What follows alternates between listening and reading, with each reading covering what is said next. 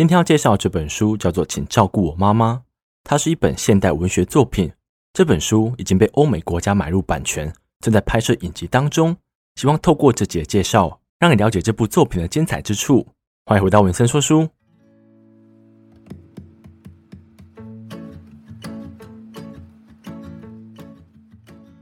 嗨，大家好，我是 Vincent。今天要介绍这本书呢，算是我的一个小突破。因为在过去，我好像没有讲过纯文学的作品，最多只讲过自传之类的，所以这本书呢，也算是我一个小挑战。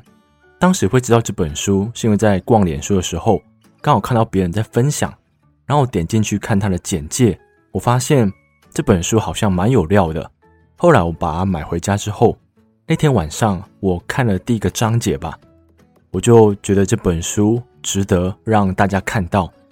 因为作者在分享一些自己与妈妈的关系的时候，其实我在看的同时，我就会想到我妈妈。她把她描述得很深刻，尤其在书中的母亲的角色是一个在乡村的妇女，这样子的角色设定就真的蛮像我妈妈的。因为我妈妈本来就住在一个比较乡下的地方，后来她嫁给我爸爸之后，又是住在一个蛮乡下的地方，所以这样的角色设定呢，非常的贴近我母亲。在读的过程当中，里面一些对话或是妈妈的一些口气，其实都蛮像我妈妈的。所以这本书对我来讲，我觉得蛮有意思的。那希望这本书，假设你有买回来看，或者是你去图书馆借回来看，里面的内容都能让你想到你自己跟母亲的关系，能想到说妈妈的辛苦在哪里。然后在讲解这本书之前呢，先进到今天的工商时间。今天要介绍的产品呢，在过去我曾经分享过。就是一个背单字的 App，它叫 Lingvist，L-I-N-G-V-I-S-T。这款 App 它的特别之处就是它会反复的让你复习。如果你有曾经听我讲过分享一本书叫做《大脑喜欢这样学》，里面就有讲到，其实这种间隔式的复习，其实对我们大脑来讲，它是最有帮助的。因为我们在学习一个东西的时候，我们其实把一个资讯放在我们的短期记忆区，在睡觉的时候或是在休息的时候呢，短期记忆区就会跑到长期记忆区，但是如果我们都没有花时间把这个资讯从长期记忆区抓出来复习一下，这样它可能就会深埋在很底层。那当你下次要用它的时候呢，你可能就会想不起来。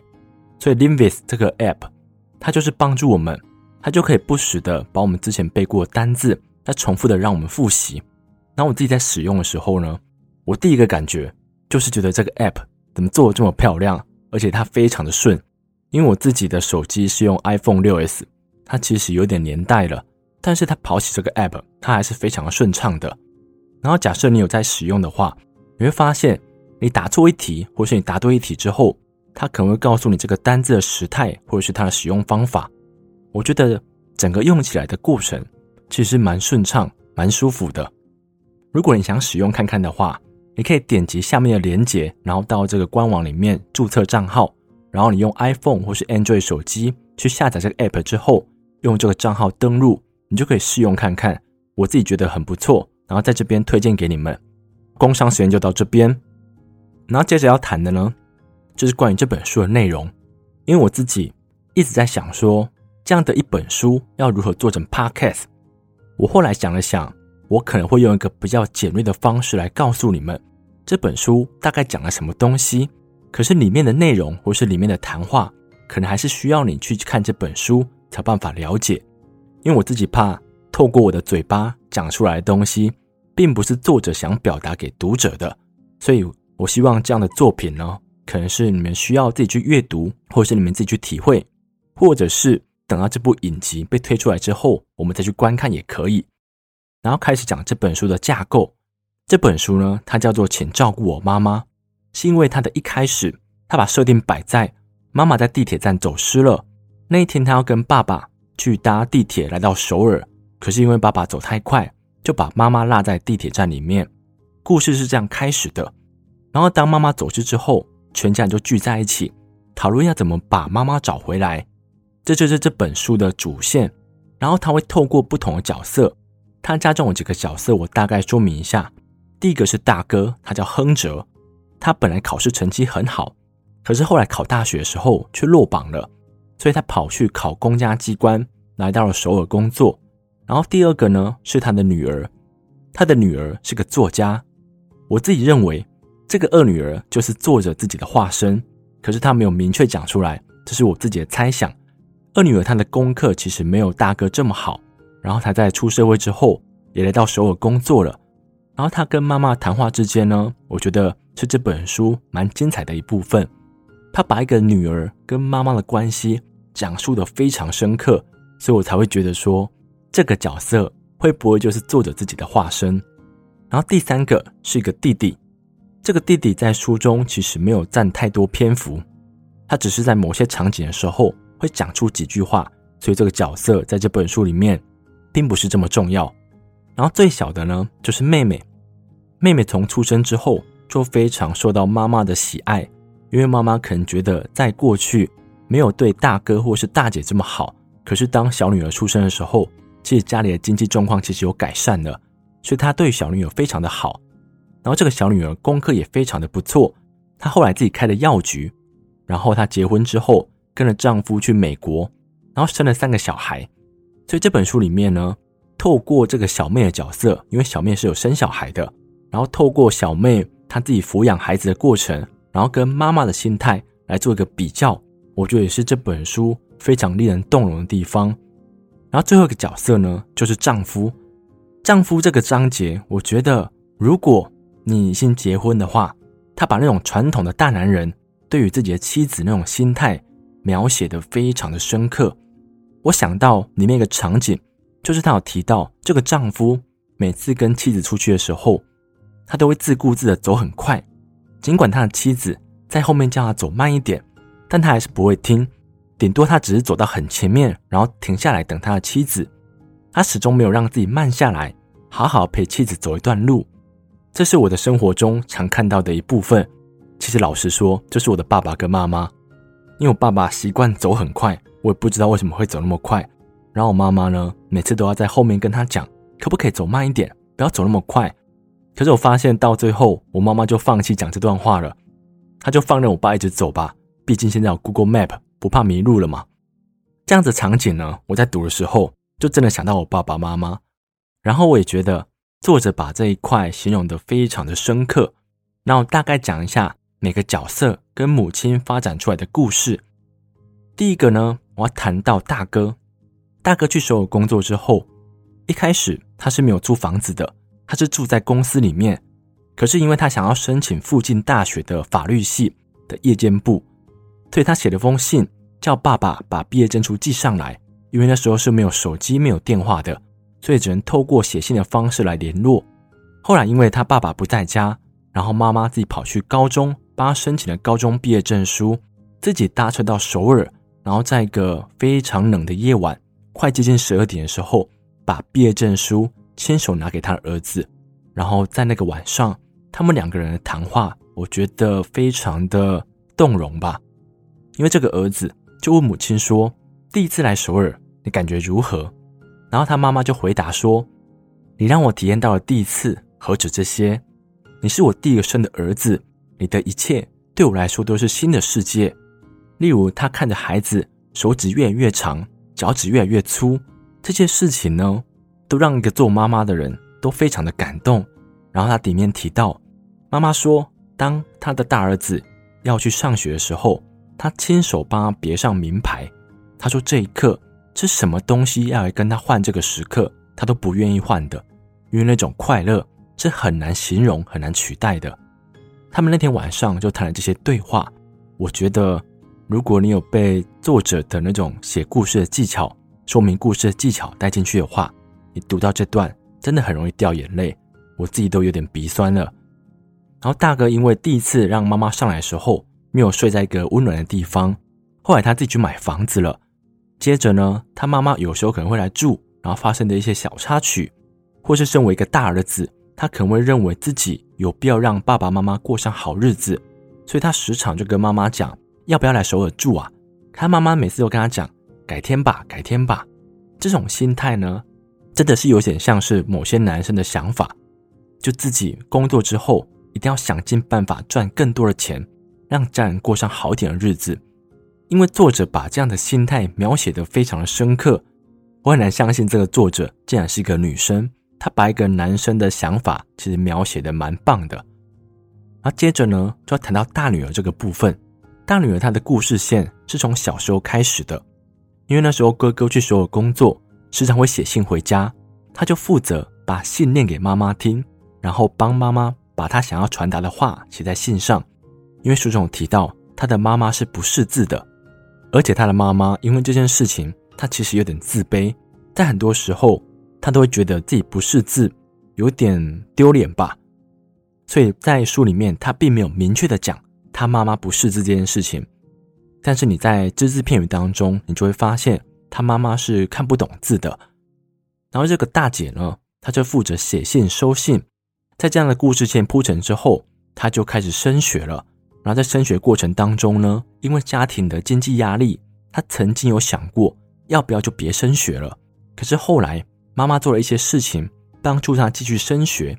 接着呢，他进入到城市之后，他发现自己改变了。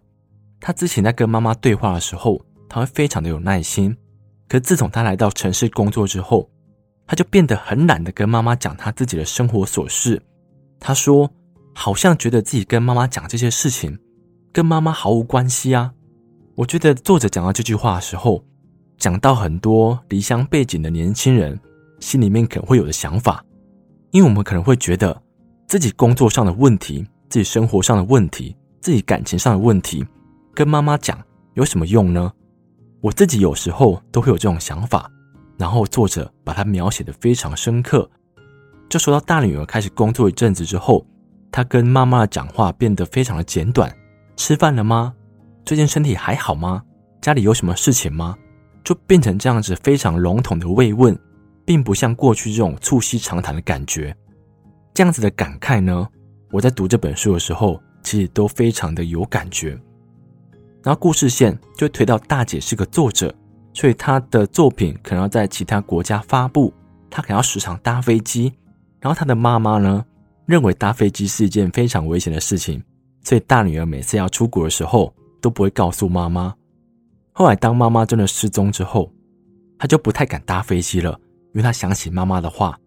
我们在生活中有时候就是这样子，都是要透过失去来学会珍惜。当这个东西还在的时候，我们都不知道这个东西的重要性。讲到这个呢，我就分享我自己的故事，因为我自己的奶奶在我读书的最后一年过世了。那我在奶奶离开我之前，我并没有特别感觉到说我在家里面有爸爸妈妈、有爷爷奶奶是一件多么幸福的事情。可是当奶奶真的离开的时候，我发现怎么讲呢？有点像是我失去另一个妈妈的感觉。因为从小在家里面，我爸爸妈妈可能比较晚回来，我的奶奶呢，可能就要负责把我跟我哥喂饱。然后我跟我哥又不是一个很懂事的小孩子，有时候可能认为我的奶奶煮的太咸，或者是煮的不好吃，我们可能就会故意吃少一点。可是奶奶明明准备这么多，所以我和哥哥可能就会发现，隔天早上或是隔天中午，我奶奶就要自己把昨天吃剩的东西再留下来自己吃掉。这些东西其实在当时的时候，我和我哥哥都不会觉得这样子是多么幸福的一件事情。然后，直到我和我哥哥失去这份幸福之后，我才知道这是有多少人羡慕的幸福啊！所以讲到这边，还是老话一句：不要透过失去来学会珍惜。我们应该在生活中多去看到别人对我们的付出，别人的行为绝对不是理所当然的。他今天对我们好，并不是他应该对我们好，而是他发自内心的爱我们。所以，假设你有非常爱你的家人的话，这是非常幸福的一件事情，应该是时候的感谢他们。然后大姐讲完之后呢，就要讲到小妹这个部分。小妹刚才有提到，她在结婚之后跑去美国生小孩，后来她其实有带小孩子回来韩国。然后她跟妈妈谈到她自己如何照顾小孩子，然后她妈妈看着她的女儿，竟然跟她讲：“我没想过我可以活着看到你变这么老的时候。”因为她发现女儿呢。可能边跟妈妈讲话，然后一只手在忙着另一个儿子，然后另外一只手呢在帮另外一个女儿擦嘴巴。这些事情，这个母亲是从来没想过，他可以在有生之年看到的。可是这种事情却发生了。然后书中在一个章节里面，其实有谈到，有一天妹妹在妈妈失踪之后，写了一封信给姐姐。我觉得这封信是这本书里面相当动人的一部分。她写信告诉姐姐，她是这样说的：“姐姐，我现在正在抚养三个孩子，但我还是很难想象妈妈是如何做到的，因为她还是希望小孩子赶快长大，他想要有自己的生活，他想要有自己的事业。可是妈妈呢？”他怎么可以把他的一辈子都奉献给子女？作为小孩的我们都没有想过，妈妈会不会有自己想完成的梦想、想做的事情？妈妈会不会有自己的情绪？她如何安抚自己的情绪，同时要安抚我们呢？当我们是小孩子的时候，我们从来没有想过这么多，好像妈妈生来就是妈妈一样。可是当她自己当妈妈之后，她发现不是这么一回事。所以这些问题，妹妹自己问自己。她都不知道该如何回答了。那当妈妈面对其他人的时候，妈妈会有多孤独啊？这封信呢，其实是这个妹妹希望姐姐不要放弃找妈妈，因为她忽然发现妈妈的一辈子都在为子女付出，她希望姐姐千万不要放弃找妈妈这件事情。这封信的内容，它其实有更多，但是我记得最深刻就这几句。然后关于妹妹呢，我就谈到这边。然后最后谈一下丈夫的部分。刚才有提到走慢一点这件事情，里面有谈到这个丈夫觉得，在妻子走失之前，他从来没有把妻子当成妻子看，他只把她当成孩子的妈。他认为生活中的东西都是理所当然的。例如，当他回家的时候，他会说“我回来了”，然后他的妻子呢，就会从房间的某个角落换探出头来看看他。然后当他生病的时候呢，他的妻子会照顾他，帮他端热水。当他肚子饿的时候，不管他的妻子在忙什么，都会跑去厨房帮他煮点吃的。这些事情，当他的妻子还没走失之前，他都不知道要珍惜。直到走失之后，他才把心中这个妻子忽然唤醒了。他才发现，他并不只是孩子的妈妈，他也是自己的妻子。可这时候要懊悔，其实已经来不及了。书中在讲述爸爸这个章节的时候，他其实用很多责备的语气。我认为非常的到位，因为就很像父亲自己在指责自己一样，他在心中问自己：怎么可以做这些事情呢？当初怎么会这样决定呢？所以你在读这个章节的时候，你会非常的有感觉，那种懊悔感，作者把它描述的非常的好。那这本书的大概架构其实就是这样子，里面我觉得很特别的地方，他都是用你来形容这个角色。他在讲大女儿的时候，主词也是用你。然后在讲小女儿的时候也是用你，在讲丈夫的时候也是用你，可在讲大儿子的时候是用他。这种陈述方式呢，会让读者非常的有代入感，好像自己就是书中的角色一样。所以我觉得读起来它是非常的容易进入状况的。你可能不小心就把它读完了。假设你没有一次把它读完的话，我大概可以猜到你可能是跑去旁边啜泣了吧。因为我觉得书中里面非常多的章节，都会让读者感觉到有点愧疚吧，所以你可能会默默流下眼泪，发现自己的所作所为竟然跟书中的所作所为是一样的，然后你才发现自己这样做是错的。所以这本书呢，我大概就分享到这边，然后在最后补充，我之前有看到有人在评论区问我说。请问一下，文森的妈妈是老师吗？怎么感觉很有智慧？我要回答这个问题。我的妈妈不是一个老师，我妈妈小时候是一个专职的家庭主妇，主要就是服侍我跟我哥哥这两个小公子，很难处理的，而且脾气又大。所以我妈妈在我小时候呢，就是专门在家里面。后来我跟我哥哥长大之后，她就出去工作了，跟我爸爸在一起工作。所以我妈妈其实是一个很普通的人。只是呢，他可能在外面看到别人怎么做，他可能觉得这样做才是对的，或者是别人做错的时候，他把这些事情记下来，然后在我回去的时候跟我分享这些事情。然后讲到这边呢，我想到一件事情，就是我和我哥哥从家里搬出来之后，我爸爸和我妈妈竟然最近养了两只狗。我在想，这代表什么意思呢？是代表他习惯有两个小动物在家里吗？就好像是我和我哥哥在家里一样。我也不晓得，但是这两只狗还是蛮可爱的。然后我想起我小时候发生过一个关于教养方式的一个小趣事吧。因为那时候在家里面，我妈妈都是帮我和我哥哥的衣服啊、被子啊，什么都帮我们处理的好好的。可是有一次，我爸爸从报纸里面看到一个章节吧，好像是关于家庭副刊的。那个章节就讲到说，父母千万不要帮孩子做全部的事情。所以从那件事情之后，我和我哥哥的世界就已经发生翻天覆地的变化，什么事情都要自己来，被子要自己折啊，然后很多东西要自己整理啊，然后上下学可能都要自己来。这件事情呢，我在小时候觉得说啊，我爸爸怎么去看这样的报纸啊？还有我和我哥哥的福利都不见了。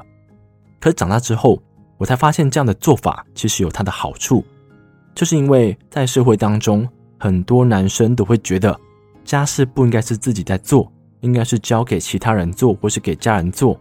但是因为小时候这样子的改变，我和我哥哥都会做一些简单的家事，然后自己的一些衣服啊，自己的一些该处理的东西，都会去想办法处理。虽然不是处理的很好，但是呢，这就代表了一个家庭教育，它可能会对小孩子产生的改变。啊，最后还是要补充一下，我觉得这本书适合怎么样的人？老话一句，我觉得这本书适合全部的人。但是这样讲好像又是老梗，所以我要改变一下做法。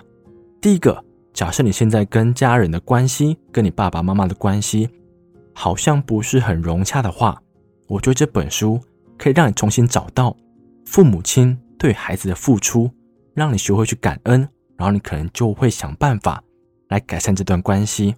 然后第二个呢，假设你长大之后，你有些事情不太能理解妈妈所作所为，或是你跟妈妈的意见常常相左的话，我觉得这本书或许可以给你一点方向，因为里面的母亲就像我刚才所讲的，她的想法可能会传统一点，然后她的思想呢可能会老派一点。可你透过书中的陈述，你就会发现，这样子的想法，这样子的思考方式，父母其实都是为了小孩子好，他们并不是心存坏意。当你看完这本书之后，或许你就能理解为什么妈妈当时会这么做，她为什么会这样说话，让你用别人的故事来看到自己妈妈的影子。我觉得就是这本书厉害的地方了。今天就分享到这边，谢谢你们。